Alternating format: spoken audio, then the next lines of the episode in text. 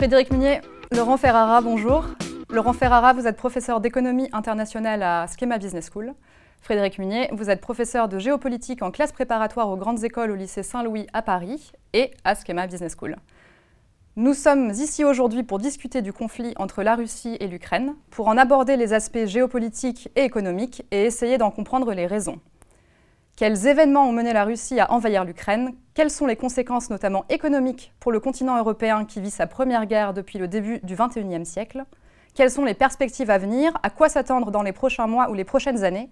Voici les grandes questions qui vont guider notre discussion aujourd'hui. Vous avez tous deux récemment écrit sur la guerre en Ukraine, Laurent Ferrara en vous intéressant aux aspects économiques et Frédéric Munier en vous intéressant aux aspects géopolitiques. Vos analyses sont publiées sur le site de Schema Publica, publica.schema.edu.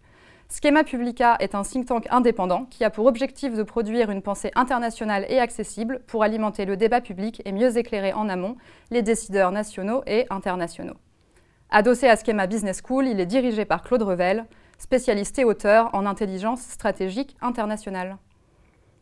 Dans un premier temps, j'aimerais que l'on s'intéresse aux causes historiques qui ont mené la Russie à envahir l'Ukraine le 24 février dernier. Je me tourne vers vous, Frédéric Munier. Le 15 euh, mars, vous publiez dans Marianne une tribune intitulée Malheureusement, Vladimir Poutine n'est pas fou. Vous y expliquez que le président russe n'est pas le dirigeant irrationnel parfois dépeint dans les médias, mais que son action en Ukraine est la concrétisation d'une idéologie construite et assumée. Premièrement, pouvez-vous nous dire quelles sont les causes historiques qui ont mené la Russie à envahir l'Ukraine? Et ensuite, quelle est l'idéologie derrière cette décision du gouvernement russe? Oui, euh, bien sûr. Alors je vais, je vais y employer. Euh, en réalité, si on veut comprendre, euh, je crois, la, guerre qui a débuté donc le 24 février 2022, il faut remonter en arrière. Elle n'a pas forcément mille ans en arrière, à l'époque où, eh les peuples qui vivaient près de Kiev se sont appelés les Russes, donc l'ancêtre, l'ancêtre des Russes en fait. Chose sur laquelle d'ailleurs s'appuie Vladimir Poutine pour ses prétentions historiques. Mais je crois qu'il faut vraiment symptomatiquement revenir sur un épisode fondamental qui est la fin de la guerre froide. En effet, avec la fin de la guerre froide et donc la fin de la bipolarité, disons, du continent européen, avec à l'ouest une Europe occidentale, peinte généralement en bleu sur les cartes pro-américaines dans le cadre de l'OTAN, et puis à l'est une Europe orientale qui était incorporée au bloc soviétique, eh bien cette décomposition a signifié en fait l'émergence de deux histoires, de deux histoires assez vite antagonistes, contradictoires, qui aujourd'hui se percutent en quelque sorte en Ukraine. Pourquoi deux histoires? Parce que à l'ouest, l'Europe qui était divisée par le rideau de fer, entre d'un côté la France, l'Allemagne, l'Italie, de l'autre la Roumanie, la Bulgarie, la Pologne par exemple, cette Europe complètement divisée eh bien, a connu une unification. Et si on devait caractériser en quelques mots le destin des 30 dernières années en cette Europe réunifiée, eh ce serait une transition de la part des ex-pays communistes qui ont transitionné vers l'économie de marché. Un. Deux, une unification, puisque dès 2004, puis 2007 et 2013, la majorité des ex-pays communistes ont rejoint l'Union européenne. Et enfin, une américanisation parce que ces mêmes pays eh bien, ont rejoint l'OTAN. À ce propos, d'ailleurs, je, je j'aimerais faire une petite incise, un pas de côté, parce que très souvent, il a été dit dans les médias que Vladimir Poutine se sentait très naturellement menacé par l'OTAN, comme s'il y avait eu le projet de la part de l'OTAN de prendre l'URSS en étau, comme si on avait forcé ces pays, en quelque sorte, à rentrer dans une alliance anti-russe. Et n'oublions pas que c'est la période soviétique et le coup de Prague, euh, ou encore les révolutions à Budapest en 53, à Prague en 68, en Pologne en 68, et la violence soviétique qui ont poussé ces pays dans les bras de l'OTAN. Hein, il ne s'agit pas d'un projet de Washington, même si Washington, évidemment, pouvait se féliciter d'avoir de nouveaux membres. Hein, mais encore une fois, c'est la peur, en fait, euh, de la Russie qui a poussé ces pays. Donc, si je reprends, l'histoire occidentale de l'Europe, euh, enfin l'histoire pardon de l'Europe, c'est l'histoire d'une réunification en quelque sorte, hein, sous l'angle d'une transition économique, le capitalisme est assumé, et puis d'une américanisation dans le cadre de l'OTAN. De l'autre côté, il s'est passé autre chose, et quelque chose de complètement différent dans l'ex-bloc soviétique devenu la Russie, plus euh, des pays qui ont quitté l'URSS, euh, ben, les trois pays baltes, euh, la Biélorussie par exemple, l'Ukraine, la Géorgie, le Kazakhstan, l'Ouzbékistan, mais si restons sur le continent européen.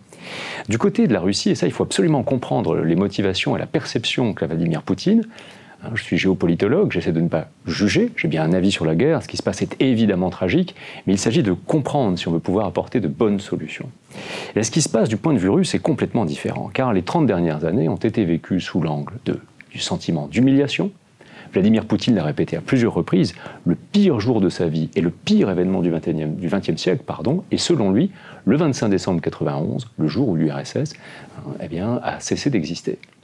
Donc un sentiment d'humiliation, car selon lui, n'oublions pas qu'il était agent du KGB, qu'il est né dans cette URSS soviétique, un sentiment d'humiliation qui, est, motivé par le fait que la grande URSS qu'il a connue, cette espèce de grand empire, eh a disparu.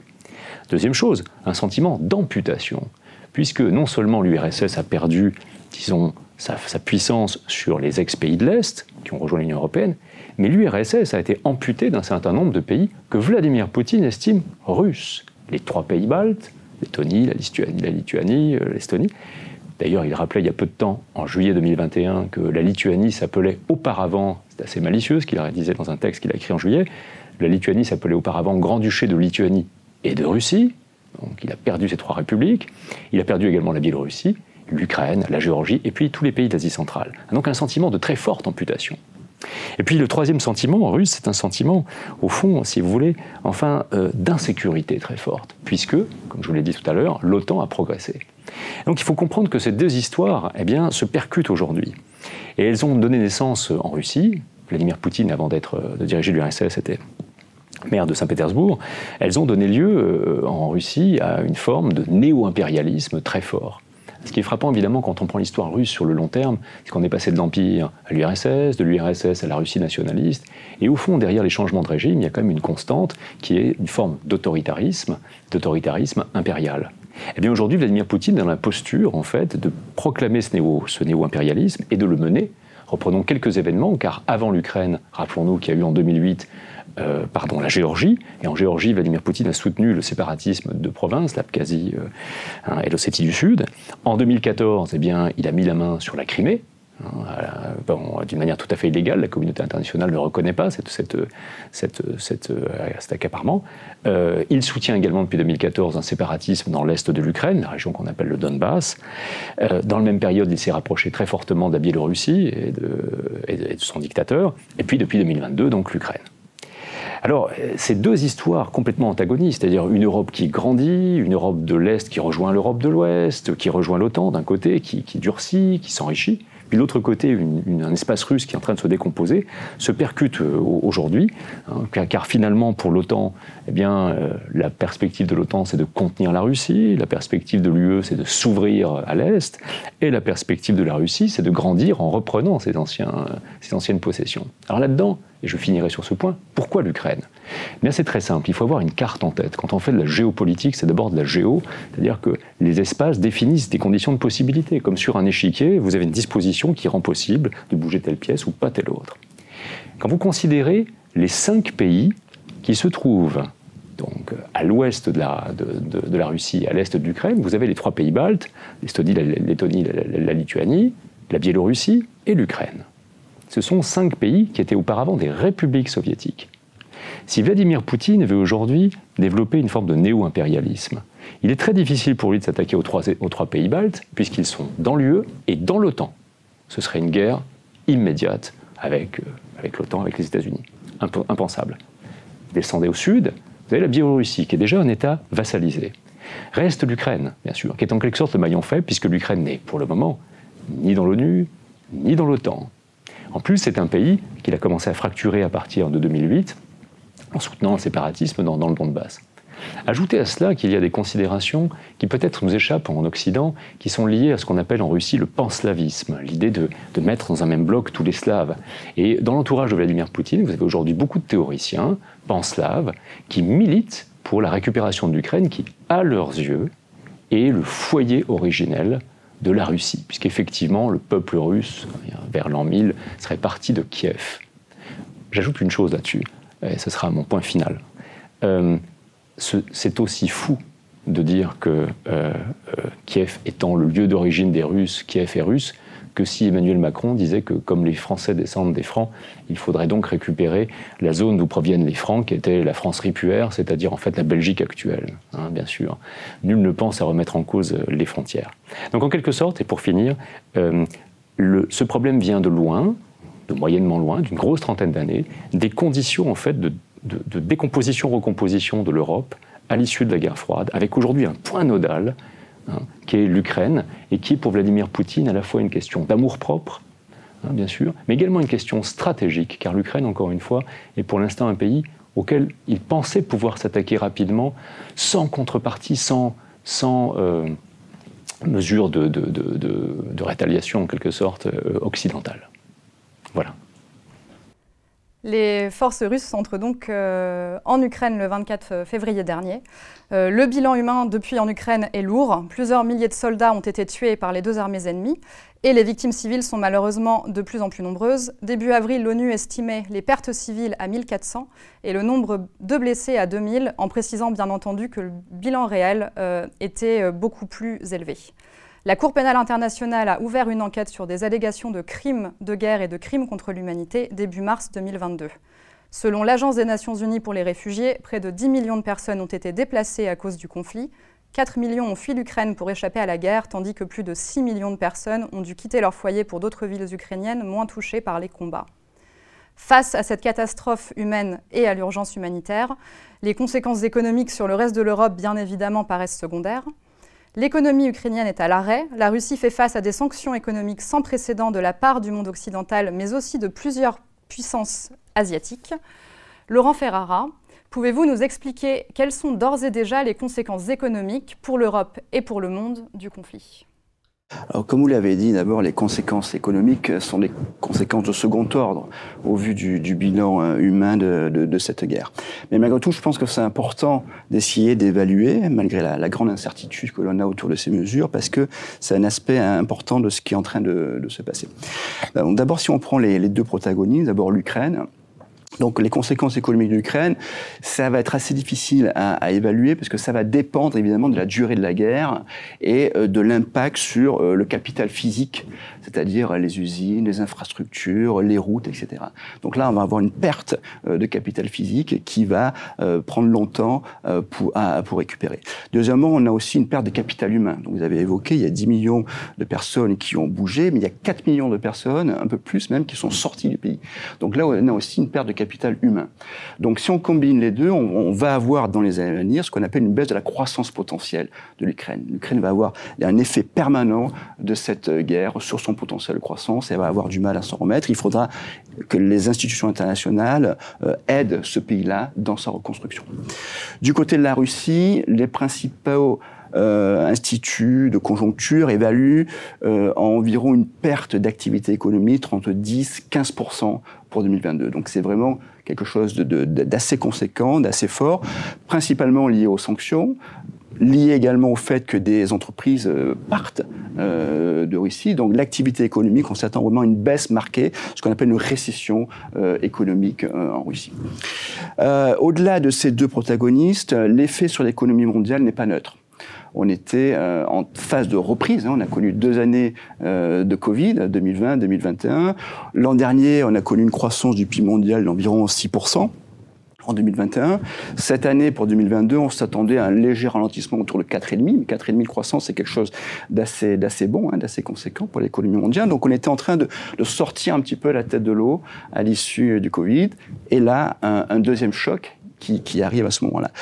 Les évaluations qui ont été faites notamment par l'OCDE et puis par le, le, FMI évaluent à environ une perte de 1 point de croissance sur le PIB mondial. C'est-à-dire qu'au lieu de croître à 4,5% en 2022, on devrait croître autour de, de 3,5%, 3,5% euh, avec des effets assez hétérogènes selon les pays. évidemment, plus on est près euh, de la Russie et de l'Ukraine en termes géographiques, plus on va être euh, affecté. Alors, quels sont les, canaux de transmission euh, de cette crise euh, J'en vois deux principaux. D'abord, évidemment, le canal du commerce.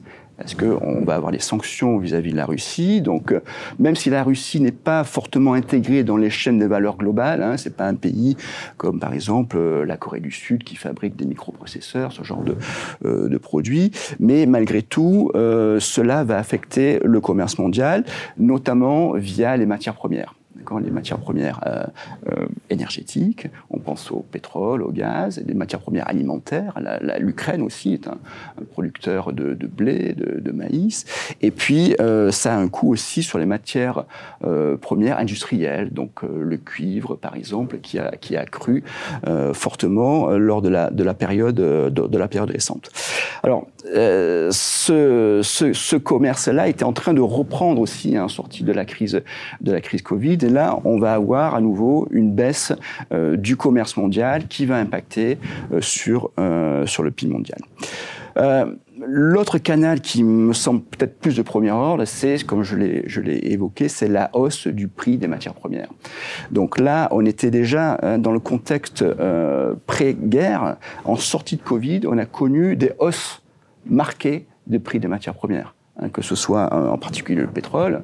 Euh, pourquoi? Parce qu'on a eu une demande qui était très forte en sortie, euh, de crise Covid et une offre qui n'arrivait pas à ajuster au niveau de la demande. Donc, dans ces cas-là, quand on a ce type de calage, eh bien, les prix ont tendance à croître. Et donc, on avait un prix du pétrole qui était en train de, de monter. Donc on s'interrogeait, on pensait avant la, avant la, la, la guerre en Ukraine que ben, le pétrole allait un peu stagner, puis on pensait qu'au cours de l'année 2022, on allait revenir dans des zones un peu plus euh, standards, et une inflation, donc in fine, puisque c'est ça qui nous intéresse, c'est l'effet de la hausse du prix du pétrole sur l'inflation, une inflation qui allait revenir dans des zones raisonnables, disons, pas loin des cibles des banques centrales. Euh, ce deuxième choc-là, c'est-à-dire cette crise, euh, cette guerre euh, en Ukraine, a eu un double effet qui fait qu'aujourd'hui, on se demande un peu où on va aller en termes euh, de hausse des prix. On est passé au-dessus des 120 dollars le baril pendant un petit moment. Aujourd'hui, on est sur une sorte de plateau au-dessus des 100 dollars le baril, ce qui est ce qui est extrêmement élevé. Et donc, évidemment, tout ça pèse sur sur l'inflation donc les prix hein, pour les consommateurs. Donc ça rogne le pouvoir d'achat des ménages. On le voit bien hein, quand on va, euh, quand les ménages vont à la pompe remplir euh, la voiture d'essence, et eh bien ça coûte euh, beaucoup plus cher aujourd'hui. Donc c'est une dépense contrainte et il reste moins d'argent à dépenser pour le reste. Donc la consommation des ménages, qui est un important moteur de la croissance, va être affectée. Deuxième moteur, c'est les entreprises. Donc les marges des entreprises vont être rognées parce que le coût des, des inputs, hein, une entreprise qui importe de l'acier, euh, qui importe, euh, qui utilise du pétrole, qui utilise du gaz pour sa production, eh bien va voir sa marge euh, se réduire. Donc, eh bien, elle va avoir moins d'argent disponible. Donc ça veut dire aussi moins d'investissement derrière. Donc au global, on voit que l'effet va être relativement direct sur l'activité économique. Dans ce type de choc, c'est typiquement ce qu'on appelle un, choc d'offres. Donc c'est une offre d'offres sur les prix qui fait monter les prix et baisser la demande.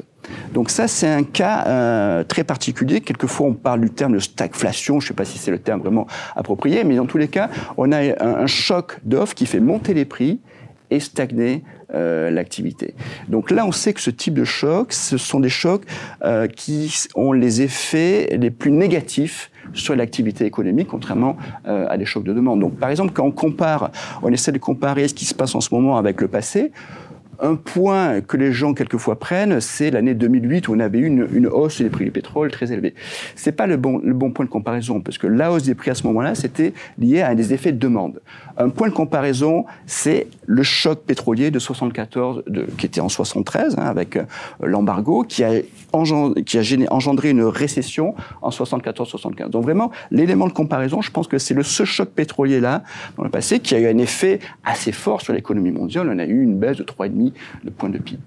Ok, donc euh, voilà, donc on s'attend à ce, à ce canal-là, euh, le canal des prix, euh, et un effet assez négatif sur l'activité économique avec des effets hétérogènes. Évidemment, la zone euro va être très fortement impactée, parce qu'on sait que la France, et notamment l'Allemagne, hein, qui est le pays le plus, euh, un des gros pays les plus, euh, les plus impactés par, euh, du fait de son exposition aux imports de gaz russe, aux imports de pétrole russe.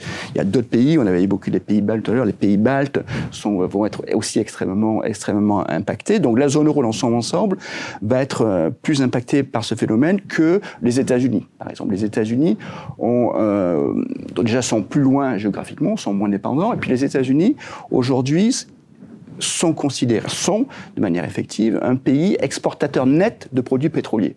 Donc quand les prix du pétrole vont à la hausse, quelque part, ils bénéficient de cette hausse sur l'évolution euh, des prix via l'investissement, via l'emploi dans ce secteur. Donc les États-Unis devraient être relativement euh, plus faiblement impactés. On a fait des mesures avec, euh, avec des, collègues dans des travaux de recherche récemment. On a évalué qu'environ le risque macro est trois fois plus élevé en zone euro qu'aux États-Unis, directement lié à cette guerre en Ukraine. Donc, face à toutes ces conséquences que vous évoquez, euh, donc le risque d'une baisse significative du commerce mondial, celui d'une récession en zone euro, euh, quelles sont les politiques économiques que les dirigeants euh, européens notamment pourraient mettre en place pour mitiger ces risques? Alors ce type de choc, donc ce type de ce choc d'offres hein, qui fait monter les prix et baisser la croissance, est très difficile à gérer pour une banque centrale. Hein, on, a envie que la Banque centrale monte ses taux d'intérêt pour juguler cette inflation. Si la Banque centrale fait ça, en montant ses taux d'intérêt, eh bien, elle va diminuer d'autant la croissance. Ainsi, les expériences passées euh, nous montrent que, par exemple, aux États-Unis, lorsqu'on a eu ce type de choc, si je prends l'exemple du choc de 73, du choc pétrolier 73, avec la récession qui a suivi en 74-75, eh bien, une grande partie de la récession est due au resserrement de la politique monétaire de la Fed à ce moment-là. Donc il faut faire très attention, je pense, en termes de politique monétaire. Les banques centrales sont dans une position extrêmement euh, fragile aujourd'hui. Elles sont relativement euh, gênées aux entournures parce que à la fois, elles doivent monter et resserrer euh, la politique monétaire pour freiner l'inflation, mais si elles font ça, elles vont casser la croissance. Donc pour elles, c'est très difficile et je suis pas sûr qu'aujourd'hui, elles soient bien équipées pour gérer ce type de choc d'offres. Je pense que la réponse doit venir de la politique budgétaire et du gouvernement en particulier. Donc euh, elle doit venir via la mise en place de boucliers tarifaires, c'est ce qui a été fait euh, par exemple en France par le, gouvernement actuel. Les travaux euh, récents de l'INSEE ont montré que via ce bouclier tarifaire, on a réussi à diminuer l'inflation d'environ un point et demi. C'est-à-dire aujourd'hui l'inflation en France est de, de 4,5% au mois de mars, sans ce bouclier tarifaire, elle serait de 6%. Donc c'est ce genre de choses qui peuvent être mises en, place pour limiter un peu euh, la hausse des prix, éventuellement subventionner aussi euh, les dépenses énergétiques, comme on l'a vu récemment, euh, ce qui a été mis en place par le gouvernement pour essayer de limiter les dégâts à la pompe, si je puis dire. Ce qui devrait être peut-être un peu plus mené, ça devrait être des politiques un peu plus ciblées. On sait que ce type de choc affecte plus fortement les ménages les plus contraints financièrement par rapport aux ménages euh, les plus riches. Donc peut-être qu'en ciblant de manière plus claire euh, les ménages les plus contraints, les ménages les plus pauvres, à ce moment-là, on, devrait peut-être euh, améliorer, essayer de, de, faire passer un petit peu la, cette pilule inflationniste et revenir à des choses un peu plus, un peu plus standards. dernier point sur ce sujet-là, c'est peut-être un des aspects positifs, pour finir peut-être sur une note positive de, cette crise, peut-être que cette crise va constituer une incitation au développement des énergies renouvelables. C'est-à-dire, on voit bien aujourd'hui qu'on euh, ne peut pas être dépendant d'un pays euh, géré de manière un peu euh, autocratique. il y a des risques très forts de ce côté-là. Ça fait des années qu'on sait qu'on doit démarrer notre transition énergétique. Euh, pour X raisons, on a tendance à procrastiner euh, ce, ce, ce, cela. Peut-être que si j'y vois un aspect positif, cette crise-là, cette euh, guerre-là va peut-être constituer le déclencheur de la transition énergétique à venir et enfin le développement des investissements pour avoir une économie beaucoup plus verte à l'avenir. Venons-en à présent aux perspectives géopolitiques. Peut-être sans aller jusque s'aventurer à prédire les issues du conflit, ce qui est toujours un, exercice délicat, Frédéric Munier, est-il possible dès aujourd'hui de tirer des enseignements du début de ce conflit? Oui, bien sûr. Euh, un certain nombre d'ailleurs. Alors, dans l'article que, j'ai rédigé, euh, puisque Laurent et moi avons chacun rédigé une tribune, vous l'avez dit, euh, pour, pour Publica, j'en envisage un certain nombre. Je ne veux pas tous les énumérer ici, mais reprendre peut-être ceux qui me semblent les plus fondamentaux.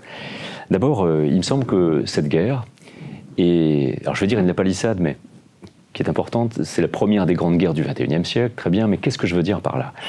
Elle offre un visage complètement nouveau de la guerre. D'abord, elle illustre ce qu'on appelle de plus en plus des guerres hybrides, c'est-à-dire des guerres dans lesquelles vous avez des armées conventionnelles, bien sûr, mais il y a également une utilisation du cyber, il y a des cyberattaques, vous avez des milices qui viennent s'ajouter à ça, vous avez même la population civile, donc on imbrique, si vous voulez, des armées classiques, des populations civiles qui font la guerre, des Ukrainiens qui se défendent. Hein. Et puis, euh, encore une fois, des milices, puisque la, milice russe Wagner, par exemple, intervient. Vous avez des milices euh, également euh, dans, l'est du Donbass, enfin, qui agitent, qui sont là depuis 8 ans et qui, jouent un rôle dans, la guerre. Donc, on a quelque chose de tout à fait, de tout à fait nouveau. Sans compter d'ailleurs que dans cette guerre, la doctrine atomique a été évoquée. Je rappelle qu'en novembre 2021, pour la première fois, la Russie a envoyé un missile atomique en haute atmosphère pour faire exploser un de ses anciens satellites. Qu'est-ce qu'elle disait par là? Qu'elle n'utiliserait, c'est un signe fort, c'est-à-dire qu'elle n'utilisera peut-être pas l'atome pour bombarder un pays, mais que l'atome dont on pensait qu'il était euh, la force que l'on stockait pour ne jamais être utilisé, eh bien, peut être utilisé. Imaginez que demain, dans le cadre d'un conflit, eh bien, certains de nos satellites, qui sont essentiels à la diffusion euh, des informations, eh bien, soient explosés en haute atmosphère, on se trouverait dans de, grandes difficultés, vous voyez. Donc, euh, c'est bien un nouveau type de guerre qu'on voit s'élaborer sous nos yeux. Ce qui me fait arriver à un deuxième ensemble de points, c'est bien parce que c'est une guerre d'un type nouveau qu'elle est difficilement gagnable aussi par la Russie. On est face à une guerre qu'on appelle asymétrique, c'est-à-dire avec une armée conventionnelle d'un côté, même s'il y a... et puis de l'autre, une population. On sait par exemple que pour prendre une ville, il faut qu'il y ait un ratio à peu près de 1 à 5. Il faut qu'il y ait 5 fois plus de militaires pour pouvoir prendre une ville. Mais quand vous avez en face de vous, dans une ville, tous les hommes en, en âge de combattre, les Ukrainiens qui prennent des armes, parfois avec leurs compagnes, vous avez sûrement vu ça à la télévision, les Russes se trouvent devant une guerre qu'ils n'avaient pas imaginée. Nous savons qu'en fait, le but était de prendre Kiev extrêmement rapidement, de faire une sorte de blitz, hein, euh, de prendre Kiev, de destituer le gouvernement, de mettre un gouvernement ami, en quelque sorte, pro-russe, je veux dire. Or, c'est pas ça qui est en train de se passer. Donc, on a un conflit qui est dans la durée, et il illustre une fois encore hein, ce que Bertrand Badi euh, disait dans un livre il y a presque 20 ans maintenant, l'impuissance de la puissance. La deuxième armée du globe n'arrive pas à gagner une guerre, tout comme les États-Unis n'ont pas réussi à gagner la guerre d'Afghanistan, tout comme ils se sont embourbés en Irak, tout comme ils avaient perdu le Vietnam hein, il y a 50 ans, hein, ne l'oublions pas bien sûr. C'est-à-dire que lorsqu'on est dans des conflits asymétriques, où une armée a face à elle la population civile et des gens qui sont engagés jusqu'à la mort, est extrêmement difficile, sauf à exterminer toute la population, évidemment. Ce conflit, encore une fois, est probablement très difficile à gagner. Certains commentateurs n'hésitent même pas à dire qu'en quelque sorte, Vladimir Poutine a déjà perdu, puisque le but initial était de prendre très vite l'Ukraine, de destituer le gouvernement d'une manière si rapide que la communauté internationale n'aurait rien pu faire. Euh, la dernière chose que, je mettrai en avant peut-être, c'est qu'il faudra surveiller dans les temps qui viennent, on arrive un peu à la prospective, ce qui va se passer autour du tandem euh, sino-russe. La Chine et la Russie ont réaffirmé il y a quelques mois, leur amitié indéfectible, ça a été encore réaffirmé il y a une dizaine de jours, bien sûr. Néanmoins, il ne faut pas être tout à fait naïf. Le fait même qu'au Conseil de sécurité, quand une résolution a déploré la, Chine pardon, n'ait pas mis son veto, mais se soit abstenu de voter, est tout de même un signe fort, n'est-ce pas? Alors bien sûr, Pékin observe ce qui est en train de se passer. Bien sûr, Pékin et, euh, et Moscou sont des alliés le plus gros contrat gazier de l'histoire a été signé en, 2000, en 2014 entre, ces deux pays, euh, d'ailleurs. Ils appartiennent tous les deux à l'OCS, à l'Organisation de coopération de Shanghai. Euh, ils sont membres fondamentaux des BRICS, hein, bien sûr, ce forum des émergents, etc. Bref, euh, la Russie est partie prenante des routes de la soie, bien sûr. Donc il y a, il y a une, une alliance. Néanmoins, et ça il faudra vraiment l'observer, plus la guerre dure, plus, vous le notiez d'ailleurs, des crimes de guerre risquent d'être avérés plus il sera difficile pour Pékin de soutenir de façon indéfectible, évidemment, les actions. Et donc, l'une des questions qui va se poser dans les temps qui viennent, c'est jusqu'à quand? Est-ce que cette guerre ne va pas peser? N'oublions pas qu'en plus, il y a une différence Laurent serait bien plus expert que moi pour vous le dire, mais une différence de PIB considérable entre la Russie et la Chine. En termes de ressources également, euh, la, Chine est extrêmement riche, je pense en métaux, des terres rares, etc. Bien sûr, elle a besoin du gaz russe. Mais au moins, du moins, pardon, il y a une, une disproportion très grande. Ces deux pays sont peut-être alliés pour le moment, ils ne sont pas égaux dans l'ordre des puissances. Et donc, si la guerre durait, s'il s'avérait, encore une fois, que les, meurtres qu'on reproche en ce moment aux Russes soient, avérés, eh bien, euh, la Russie pourrait devenir un allié encombrant. Alors j'arrive peut-être, même si vous l'avez mentionné, c'est difficile, à quelle, solution? Puisqu'une guerre, euh, quand est-ce qu'on commence une guerre? Quand on est sûr de la gagner? C'est probablement l'erreur de ceux qui la déclenchent. Euh, L'Allemagne était sûre de la gagner en 14. Guillaume II invite ses soldats pour une, petite guerre fraîche et joyeuse, en leur donnant rendez-vous à Paris la semaine suivante. Bon, 4 ans et demi de guerre, 20 millions de morts. Euh, pareil en 39, évidemment. Euh, Poutine pensait la gagner. Il faudra bien s'en sortir d'une manière ou d'une autre. Il faudra qu'à un moment donné, les armes soient remplacées par des diplomates. Et que ces diplomates soient ingénieux et trouvent une solution dans laquelle les deux parties puissent sortir sans être humiliés. Euh, c'est les conditions d'une paix un peu durable, si vous voulez. Probablement qu'on peut imaginer une solution euh, dans laquelle il y a un partage de l'Ukraine. Le président Zelensky, d'ailleurs, euh, ne s'est pas dit complètement opposé, d'autant que le Donbass pèse finalement, puisqu'il est résolument hostile à Kiev. On pourrait imaginer un partage. Et finalement, de même que la Russie a pris la Crimée, qu'elle mette la main sur le Donbass. Et puis il y a quelque chose qui pourrait s'apparenter à une forme de finlandisation, ou en tout cas de neutralité euh, de l'Ukraine. D'ailleurs, dans l'actualité récente, le président Zelensky euh, eh a déclaré dans les jours derniers qu'il renonçait à l'adhésion de son pays à l'OTAN. Mais pas à l'UE. L'UE n'est pas menaçante. L'UE est un espace de croissance, c'est un marché, hein, bien sûr. Donc on pourrait imaginer à très long terme hein, euh, c'est un scénario possible, euh, qu'encore une fois, l'Ukraine soit partitionnée, que l'Ukraine s'engage à ne jamais adhérer à l'OTAN, ce qui est manifestement une ligne rouge pour Moscou, mais qu'en même temps, euh, l'Ukraine ne ferme pas la porte et l'Union européenne ne ferme pas la porte à une adhésion. Alors, dans le temps européen, dont on sait qu'il se calcule en mois et en années, n'est-ce pas, et pas en jours et en semaines. Voilà un petit peu, je pense, ce que l'on peut dire à, à ce moment euh, de cette crise gravissime. Frédéric Munier, Laurent Ferrara, merci à tous les deux pour vos éclairages. Rendez-vous sur le site de Schema Publica, publica.schema.edu, pour retrouver toutes nos analyses du conflit russo-ukrainien. Merci à toutes et à tous pour votre écoute.